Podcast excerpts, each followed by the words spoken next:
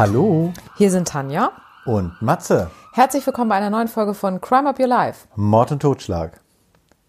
Tanja, du hast ordentlich dran gearbeitet an unserer Verlosung. Ja, haben wir uns sehr gefreut über so viele Zuschriften. Und ich muss dazu sagen, nochmals an alle Einsenderinnen und Einsender, nochmal vielen Dank für die netten Worte. Ja. Und wir haben uns natürlich auch sehr über die positive Resonanz gefreut. Ja, Tanja, du hast, ich hatte dir die Aufgabe gegeben, einen Großteil von den Einsendungen schon mal etwas zu reduzieren, dass wir nur noch einen Top von 50 Einsendern haben. Also das heißt, den ersten Schritt der Auslosung hast du gemacht, per Zufall. Und jetzt haben wir noch 50 in unserem Topf, die du ja durchnummeriert hast. Fleißig. Richtig. Genau. Und jetzt habe ich ja unsere Assistentin dabei. Und zwar Alexa. Ich glaube, viele kennen ja Alexa von Amazon. Und die wird uns jetzt eine Zahl nennen. Somit ziehen wir erstmal den ersten Gewinner oder Ja. die erste Gewinnerin. Okay. Alexa, sage eine Zahl zwischen 0 und 51. Hier ist eine Zahl zwischen 0 und 51. Es ist 32. Ja, herzlichen Glückwunsch an die Nummer 32. Ich guck mal. Sekunde. Und Da haben wir die Bettina. aus welcher Stadt steht das da? Nein, das steht leider nicht, aber ich schreibe aber die Gewinner dann sowieso an. Okay. Gut, und die zweite Gewinnerin oder zweiten Gewinner, würde ich sagen, ziehen wir dann nach, nach deiner Kurzgeschichte. Okay, das ist auch eine gute Idee. Ja, ne? Machen wir es nochmal ein bisschen spannend. Ja, meine Kurzgeschichte. Darf ich nochmal, wie fandst du das denn mit meiner, äh, mit meiner Assistentin? Ja, sehr kreativ. Ich habe das mit so einem Generator online gemacht, um das auf die 50 zu reduzieren. Ja, super. Und dann wusste ich ja gar nicht, was du mit den letzten 50 vorhast, ne? Aber das finde ich gut. Findest du eine gute Idee? Mhm, ja, ich wollte ich gut. dich jetzt auch nicht beeinflussen, aber ich meine, hätte ich auch nicht. Ja. Gut, dann wollen wir mal sehen, was du da an Kurzgeschichte heute für uns hast. Ja, und zwar äh, fand ich das ganz interessant. Wir gehen ins Jahr 1803 und in den Londoner Stadtteil Hammersmith. Und zu der Zeit war da ein Geist auf den Straßen unterwegs. Oh. Ja. Und der wurde von mehreren Leuten gesehen. Und ein paar haben auch gesagt, dass sie von ihm angegriffen wurden. Und sie wussten auch, wer das ist. Und zwar gab es nämlich vor kurzem einen Selbstmord. Und sie haben gesagt, das ist der Geist von diesem Selbstmörder. Der wurde nämlich irgendwie auf dem falschen Friedhof beerdigt oder so. Und sein Geist konnte deshalb nicht zur Ruhe kommen. Und deshalb haben sie gesagt, sucht er sie jede Nacht heim. Oh Gott. Und dann hat sich eine Bürgerwehr gegründet. Und ein Mitglied dieser Bürgerwehr hat am 3.1.1804 den Maurer Thomas Millwood erschossen. Und dreimal darfst du raten, wie der gekleidet war? Der wie ein Gespenst. Genau, komplett weiß. Oh Gott. Der hatte einfach komplett weiße Kleidung, weil er eben Maurer war. Und viele hatten ihm gesagt, er soll sich einen Mantel überziehen, weil sie ja wussten, im Moment ist da was los auf den Straßen Ja. und die haben gesagt, zieh dir einen Mantel an, damit nicht irgendwer aus Versehen dich erschießt. Und genau das ist tatsächlich passiert. Er wurde aus Versehen erschossen. Und dieser Tod hat dann natürlich ganz viel Trubel ausgelöst und hat einen alten Schuhmacher dazu veranlasst, sich zu quasi stellen und das Ganze aufzulösen. Und zwar hatte ein Lehrling von ihm seinen Kindern immer Gruselgeschichten erzählt und die haben sich dann haben dann immer Angst gehabt und Ja. das hat ihn so genervt, dass er seinen Lehrling erschrecken wollte. Der Schuhmacher hatte dann ein weißes Tuch übergelegt Ja. und wollte seinen Lehrling damit erschrecken. Und dadurch hat er diese Geschichte vom Geist überhaupt erst ins Leben gerufen und weil andere das mitbekommen hatten und eben dachten, da ist jetzt wirklich ein Geist unterwegs. Ja, und so hat das seinen Lauf genommen dann. Und dann hat es seinen Lauf genommen und hat dann tatsächlich ja dann ein Todesopfer gefordert am Ende. Ja. Und daraus hat sich dann über ein Jahrhundert eine Diskussion entwickelt, nämlich nach der Frage, ist das jetzt Mord oder nicht? Weil er dachte ja wirklich, dass das der Geist ist, Mhm. Ja. der aus der Bürgerwehr. Und das hat dann letztendlich zu ein paar Gesetzen sogar geführt, diese ganze Geschichte, ein Jahrhundert später. Aber ist das nicht, ne? Der wollte seinen Lehrling erschrecken und am Ende ist dann ein Todesopfer Wirklich, zu ja, beklagen. das ist ja oft mal so, dass aus Spaß ernst wird. Ist so. Ja, Tanja, das fand ich gut. Die war mal Interessant, ne? Kann man Ja. gerne mal nachlesen. Ja. Zum Beispiel bei Wikipedia. gut. Tanja, dann kommen wir jetzt zur zweiten Verlosung. Ja. Dann bitte ich nochmal, Alexa, nenne uns eine Zahl zwischen 0 und 51. Hier ist eine Zahl zwischen 0 und 51. Es ist 14. Die 14. Okay, da gucke ich mal kurz. Da haben wir den Thorsten. Herzlichen Glückwunsch, Thorsten. Ja, herzlichen Glückwunsch unseren beiden Gewinnern. Und wir benachrichtigen oder du benachrichtigst Ja. sie beide noch per E-Mail. Ich brauche vor allen Dingen die Adressen, die haben sie nämlich leider nicht mitgeschickt. Wir wissen jetzt auch gar nicht, in welche Städte unsere Kalender gehen.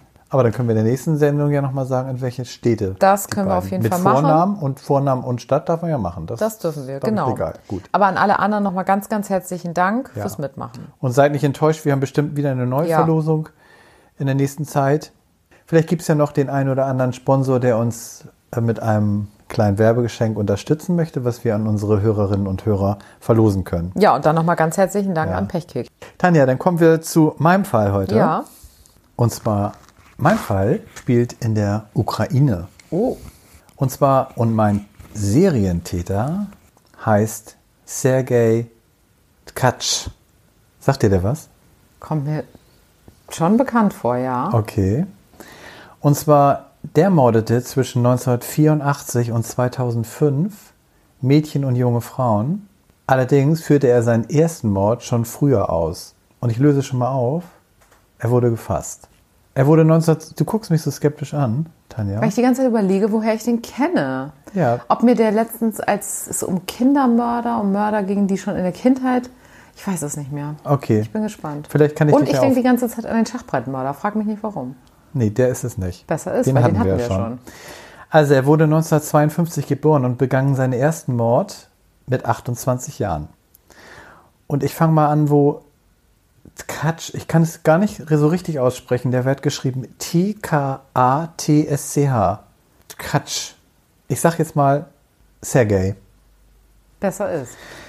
Ich fange mal an, wo der Sergei bereits als junger Mann als Soldat für die sowjetischen Streitkräfte tätig war. Und zwar unter anderem nahm er auch am Krieg in Afghanistan teil, wo er verwundet wurde, dann schied er aus und studierte. Arbeitet dann aber als Kriminalermittler in der Sowjetunion.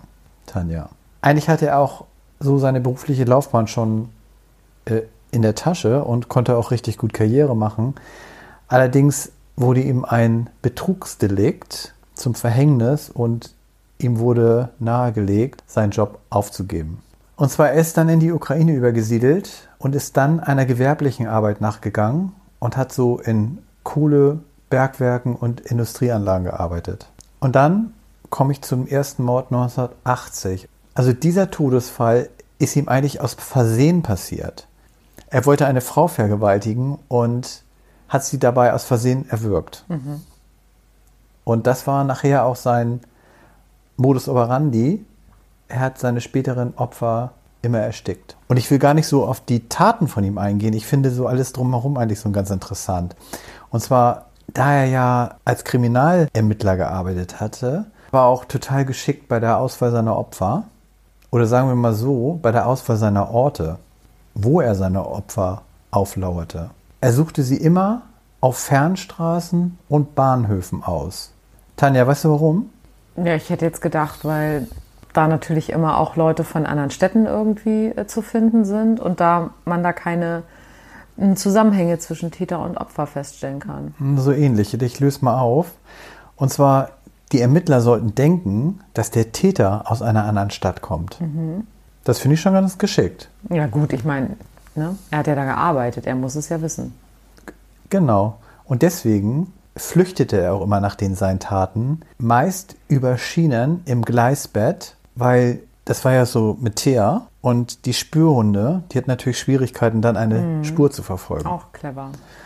Und er hatte ja auch überhaupt gar kein Interesse an Wertsachen oder irgendwas von seinen Opfern. Aber er hat dennoch immer so Schmuck und Bargeld gestohlen, damit auch hier die Tat nicht so auf Vergewaltigung Ja, ausgelegt wird, sondern auf Raubmord. Ja. Also er hat schon versucht, seine Spuren intelligent zu verwischen und er hat auch gesehen, dass er keine Fingerabdrücke hinterließ. Das ist ja eigentlich auch selbstverständlich. Ja. Seine Opfer waren immer so zwischen 8 und 18 Jahren und in dieser Zeit war er dreimal verheiratet und hatte tatsächlich fünf Kinder. Drei Mädchen und zwei Jungen. Und darüber hinaus war er auch noch Großvater von fünf Enkeln. Dann wurde er auch sein Umfeld befragt und keiner, weder Arbeitskollegen noch Freunde, Bekannte, haben in irgendeiner Hinsicht geäußert, dass er jemals Kolleginnen oder Frauen schlecht behandelt hat oder herablassende Kommentare abgegeben hat. Und Tanja, da kann man doch wirklich sagen, hier ist der Wolf im Schafspelz. Ja. Oder? Ja, und eigentlich könnten das die perfekten Verbrechen sein. Genau. Und wenn man bedenkt, dass so jemand über Jahre gemordet hat, kleine Mädchen und Frauen erstickt hat, er hat sie teilweise verstümmelt und sadistische, perverse Handlungen an ihn vollzogen und dann nach außen den lieben Großvater und Vater vorgibt. Das ist nicht heftig. Und das ja nicht nur mal eben so über ein Jahr, sondern über viele Jahre. Ja. Und dann musst du dir vorstellen, als man ihn überführt hat, wie genau, dazu komme ich gleich noch. Jedenfalls hat er da gesagt, er habe die Morde nur begangen, um seine damaligen Kollegen als völlig inkompetent und schwachsinnig darzustellen. Also vielleicht auch als Rachefeldzug, weil er ja damals aufgrund seiner, wegen diesem Betrugsvorfall seinen Job äh, verloren hat. Ja, aber, Aber seine Warnmotive dürften aber vielfältiger Natur gewesen sein. Und zwar, da gab es auch Hinweise, dass er Frauen ermordet hat, weil er sich generell an ihnen rächen wollte, weil er gelegentlich von seinen eigenen Frauen misshandelt wurde. Und darüber hinaus wurden sexuelle Hintergründe aber auch nie ausgeschlossen. Und wobei er ja auch selbst sagte, dass ihn das erregt hatte, wenn er eine Frau erstickt und danach sich an ihr sexuell verging. ja. Also er hat in der Regel die erst erdrosselt und dann sexuelle Handlungen vollzogen an den Frauen. ja. So, Tanja, wie wurde, ich sag mal so, dieser intelligente Täter überführt? Und zwar, vorher muss ich noch an dieser Stelle sagen, bis er letztendlich gefasst wurde, wurden zehn Unschuldige für diese Taten verurteilt und ein Verurteilter hat sich sogar im Gefängnis selbst getötet. Und jetzt kann man auch sagen, dass Sergei nicht nur intelligent war, obendrein auch noch unheimlich dreist, aber auch sehr leichtsinnig, was wohl auch daran lag, dass man ihn ja über Jahre nicht überführen hatte. Aber seine letzte Tat war ja diese. Er hat die Tochter eines Bekannten getötet und missbraucht. Dann ist er ja ganz dreist zu ihrer Beerdigung gegangen. Das nicht heftig? Ja. Und da musst du dir mal vorstellen, wie sicher der sich gefühlt haben Ja, muss. total. Äh, aber andererseits wäre es vielleicht auch aufgefallen, wenn er nicht hingegangen wäre. Ne? Muss man ja auch so sagen, weil er ja, das war ja ein Bekannter von Ja. ihm. Aber auf der Beerdigung waren allerdings drei Freundinnen von der Getöteten und die erkannten Sergei als den Mann, mit dem das Mädchen zuletzt gesehen wurde. Und sie haben das der Polizei gemeldet und sie nahmen dann Sergei zu Hause fest. Und weißt du, was seine Worte da waren? Zitiere ich mal. Seit 20 Jahren warte ich, dass ihr zu mir kommt. Krass, oder? Ja. Wie viel hat er jetzt letztendlich getötet? Da komme ich gleich noch zu. Kleinen Moment noch. Äh, nach der Verhaftung wurden intensive Untersuchungen an ihm durchgeführt und er wurde als psychisch gesund und voll zurechnungsfähig eingestuft. Der Prozess, der hat ein Jahr gedauert und er war auch völlig geständig. Jetzt kommt's. Er gab 40 Morde zu. Andere Quellen sagen, er hat 100 zugegeben. Aber auf jeden Fall geht man von mindestens 100 Opfern aus. Er selbst hat auch für sich die Todesstrafe beantragt. Diese wurde vom Gericht nicht verhängt, sondern 36 Mal lebenslange Haft. Ja. Aber Tanja, in der Ukraine gibt es keine geregelte Aussetzung einer lebenslangen Haftstrafe. So wie bei uns. Äh, zum Beispiel in Europa, und dann nehme ich mal Irland, da wären es nur sieben Jahre. Und so im Durchschnitt Europa zwischen 15 und 25 Jahren. Also deswegen hätte man das jetzt nicht machen müssen. In der Ukraine ist eine Aussetzung nur nach Begnadigung möglich. Da kann man das jetzt so verstehen, da müsste er ja dann 36 Mal begnadigt werden. Ja. Theoretisch. Aber Tanja, das hat sich eher erledigt, denn er ist 2018 während seiner lebenslangen Haftstrafe im Gefängnis an Herzversagen gestorben. Und abschließend fand ich das auch noch ganz recht skurril. Trotz seiner grausamen Morde an zahlreichen Frauen hat sich da wirklich noch eine Frau bereit erklärt, ihn zu heiraten und auch noch mit ihm ein Kind zu zeugen. Und da gibt es auch ein Netflix-Doku über die härtesten Gefängnisse der Welt. Da sieht man auch diesen Sergei, mit seiner Frau. Ja, Tanja, das war meine Geschichte. Also ich habe jetzt mal den Fokus nicht so auf die Morde gelegt, sondern um das drumherum, weil das fand ich schon ganz interessant, dass so Auf ein jeden Fall. Kriminalermittler Ja. äh, so auf die andere Seite gewechselt hat. Eigentlich ja, hätte er das so auch gemacht oder nur aufgrund dessen, weil er da halt diesen Betrugsvorfall hatte Ja. und abgeschoben wurde, mehr oder weniger. Aber ne? ich glaube, das mit den Frauen, das war ja auch recht eindeutig. Das hätte er wahrscheinlich so oder so irgendwann gemacht. Ja, Denke ich mir mal, aber wir wissen das natürlich. wir wissen es nicht, ja. Ja, Tanja, das war dann heute meine Geschichte. Und dann kommen wir zu deiner. Ja, meine Geschichte dreht sich um den Josh Phillips aus Pennsylvania. Der sagt mir nichts. Ja, der hat mir auch nichts gesagt, obwohl ich eigentlich seinen Fall recht spannend finde. Der ist 1987 geboren, ist in einer nicht ganz so glücklichen Familie aufgewachsen. Sein Vater war sehr gewalttätig, drogen- und alkoholabhängig und seine Mutter und er haben eigentlich immer in Angst gelebt. Sein Vater hat ihm unter anderem verboten, Besuch zu haben, insbesondere wenn die Eltern nicht da waren. Und der Vater hatte einen totalen Hass gegen junge, kleine Mädchen. Und hat immer insbesondere darauf, darauf geachtet, dass sein Sohn keinen Kontakt zu kleinen Mädchen hat. Aber nicht so sorgsam oder so, sondern so richtig Hass einfach. Und später hat auch die Mutter von dem Josh gesagt, dass ihr das auch schon immer aufgefallen ist, aber dass sie nie rausgefunden hat, woher dieser Hass tatsächlich kam. Allerdings habe ich da eine kleine Theorie zu, da komme ich aber später hin. Die Tat ereignete sich 1998 in Florida. Die Familie war mittlerweile von Pennsylvania nach Florida umgezogen und der Josh war 14. Es war so ein ganz ruhiger, freundlicher junger Mann, nirgendwo auffällig. Also seine Freunde haben ihn nicht als auffällig beschrieben, seine Lehrer haben ihn nicht als auffällig beschrieben. Und er war mit der Maddie Clifton befreundet. Das war eine Nachbarin, die gegenüber gewohnt hat. Die war acht. Wobei ich dir da sagen muss, das fand ich persönlich schon ein bisschen komisch Ja, 14 und 8. äh, wenn ein 14-Jähriger ja. mit einer 8-Jährigen befreundet ist. Am 3.11. war Josh also alleine zu Hause. Und ich hatte ja schon gesagt, sein Vater hatte ihm ja verboten, Besuch zu bekommen, wenn er alleine war. Und jetzt klingelte aber die Maddie und wollte gerne Baseball mit ihm spielen. Im Garten. Er hatte so Lust, Baseball zu spielen, aber wusste, er darf eigentlich nicht, aber hat sich dann entschieden, einfach in den Garten zu gehen und mit ihr zu spielen und hat sich dann halt gedacht, wenn es dann Prügel gibt vom Vater als Strafe oder so, dann ist es ihm in dem Fall halt einfach das wert. Ja. Die haben also jetzt Baseball gespielt. Er hat einen Baseball zu ihr geworfen und der Ball kam augenscheinlich an ihr Auge und sie hat sofort angefangen zu bluten und vor allen Dingen zu heulen. Da hat er Panik bekommen einfach und Habe ich gerade im Stillen gedacht, der hat bestimmt Panik gekriegt. ja, absolut. Der hat Panik bekommen, wusste nicht, was er machen soll und sagte später, dass er sie dann ins Haus gezogen hat. Und er hat sie so gezogen, dass währenddessen die Hose von ihr eben runtergerutscht ist, sodass sie dann eigentlich nur noch am Oberkörper bekleidet war. Und sie hat immer weiter geschrien und dann wusste er sich nicht mehr zu helfen und hat in dieser Panik seinen Baseballschläger diesmal genommen und dreimal ihr auf den Kopf geschlagen. Damit sie ruhig ist. Und dann hat er sie unter sein Bett geschoben. Und dann ist er runtergegangen, weil er gehört hat, dass sein Vater nach Hause kommt. Und hat komplett normal mit seinem Vater gesprochen. Als er später ins Zimmer kam, hat er sie röcheln hören. Hat aber noch gelebt, das Mädchen. Die hat noch gelebt, die hat geröchelt und so ein bisschen gestöhnt.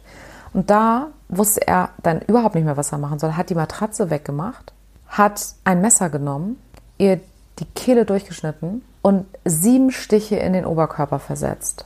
Und hat sie dann erstmal unterm Bett liegen lassen. Und ab 17 Uhr an dem Tag wurde die Maddie dann als vermisst gemeldet. Und sechs Tage hat die ganze Nachbarschaft nach ihr gesucht. Und die lag da immer noch unter dem Bett. Und wer hat mitgesucht? Ja, er selber. Er selber natürlich, weil er war ja mit ihr befreundet gewesen. ja. Und er sagte später, dass er in so einer Fantasiewelt ganz oft gelebt hat. Auch wenn sein Vater ihn verprügelt hat, dann hat er sich in diese Fantasiewelt geflüchtet. Und da hat er das auch so gemacht. Und er sagte später, dass er wirklich dachte, sie sei vermisst und er sucht sie. Hat das komplett ausgeblendet. Absolut ausgeblendet. Genau. Am 10.11. wollte seine Mutter aufräumen in seinem Zimmer. Und sie kam rein. Und was ihr schon auffiel, war, dass überall Duftbäume waren und Räucherstäbchen. Und ich hatte ja erzählt, dass er einige Male auf sie eingestochen hatte. Und seine Mutter sah jetzt also unter dem Bett einen Fleck und dachte, und so war es auch, dass das Wasser so ein bisschen aus dem Wasser, Wasserbett geleckt hat. Ach so. Und ja, kannst dir ja vorstellen, ne? guckt unter dieses Bett Ha. Und findet diese sechs Tage alte Leiche, rennt völlig panisch sofort aus dem Haus und sofort zur Polizei. Die muss da fußläufig erreichbar gewesen sein. Sie ist sofort zur Polizei. Sie hat nicht eine Sekunde darüber nachgedacht, ob sie ihren Sohn decken soll oder nicht. Ja. Und die Polizei ist sofort an seine Schule und hat ihn aus, aus der Klasse raus verhaftet. Und er hat sofort ein Geständnis abgelegt. Was sich natürlich jetzt etwas komisch dargestellt hat, war beispielsweise, dass ihre Kleidung, also dass sie nur am Oberkörper bekleidet war. Da hat man gleich eine sexuelle Tat vermutet. Ja. Tatsächlich war es aber so, das konnte man nachweisen, dass er keinen Sex mit ihr hatte. Aber er hatte wohl schon mehrfach davon gesprochen, dass er Interesse hat an jungen Mädchen. Und da komme ich jetzt mal ganz kurz zu meiner Theorie von dem Vater. Ich habe mir dann nämlich gedacht, das ist natürlich völlige Spekulation, aber ich habe mir dann gedacht, vielleicht war es tatsächlich so, dass er häufiger davon gesprochen hat, dass er Interesse hat, also so war es tatsächlich, er hat häufiger davon gesprochen, dass er Interesse hat an Sex mit kleinen Mädchen und dass deshalb vielleicht der Vater diesen Hass entwickelt hat, weil er Angst hatte, dass sein Sohn diesen Fehler macht und vielleicht sich wirklich mal an einem kleinen Mädchen vergreift. Weißt du, was ich meine? Ja. Dass er das vielleicht gut gemeint hat. In dem Punkt zumindest. Man hat nachher herausgefunden, die Geschichte, so wie er sie erzählt hat, kann eigentlich nicht gewesen sein, denn an ihrer Kleidung nirgendwo wurde Sand oder Dreck oder ähnliches gefunden. Er hatte ja gesagt, er hat sie ins Haus gezogen und dabei ist die Hose runtergerutscht. Das kann so nicht gewesen sein. Auch hat man weder an ihrem Auge noch im Garten oder an dem Baseball Blut gefunden, obwohl er ja ursprünglich erzählt hatte, dass das ja eigentlich ein Unfall war. Und, Ja, klar. Ne, so. Wandelt sich das jetzt alles? Nicht wirklich tatsächlich, denn er hat vor Gericht keine Aussage gemacht. Er hat wohl sehr, sehr schlechte Anwälte gehabt. Die haben ihm dazu geraten, keine Aussage zu machen. Der Prozess hat demnach nur zwei Tage gedauert, denn sie haben auch keinen einzigen Zeugen vorgeladen, also auch keinen Zeugen, der jetzt was Positives über ihn sagen konnte. Und er wurde als Erwachsener verurteilt und hat lebenslang ohne Bewährung bekommen. Das Auch- ist in Amerika dann ja auch wirklich lebenslang. Ja. Ne? Und auch, dass er offensichtlich, das hat man neurologisch untersucht, bestimmte im Gehirn bestimmte Dispositionen hat, ein schlechtes Urteilsvermögen zum Beispiel zu haben. Auch das wurde nicht berücksichtigt, weil sich seine Anwälte ja gar nicht drum gekümmert haben. Schlimm, ne? Also manchmal Ja. hängt das ja wirklich an den Anwälten, was da aus dem ähm, Täter wird. Ja, Und in diesem Falle, wenn er ja von vornherein die Wahrheit auch und alles so erzählt hätte, wie es passiert wäre, wäre es ja vielleicht sogar noch sehr mildernd ausgegangen für ihn. Nur letztlich wissen wir ja nicht 100 Prozent, was passiert ist, denn seine Aussage passt ja nicht ganz zu den Spuren. Ja. Und er hat immer gesagt, er möchte sich unbedingt bei der Mutter von Maddie entschuldigen, aber wenn dann persönlich. Und die Mutter hat das immer abgelehnt und bis heute ist somit keine Entschuldigung oder ähnliches erfolgt. Und bis heute weiß die Mutter im Grunde ja nicht, was genau ist wirklich ihrem Kind passiert. Aber Auch schlimm, ja. was sie weiß, ist, und das fand ich richtig, richtig heftig, wenn man sich das mal vorstellt. Er hatte das ja so ein bisschen erzählt, wie er das, dass er sie erstochen hat. Aber weißt du, wie man sie gefunden hat unter dem Bett? Immer noch ans Gestell, ans Bettgestell geklammert. Das heißt, er hat sie immer wieder rausgezogen und sie hat versucht, sich festzuhalten an diesem Gestell. Und in dem Moment ist sie dann verstorben, als sie sich noch an diesem Gestell festgehalten hat. Und so hat er sie da liegen lassen. Oh.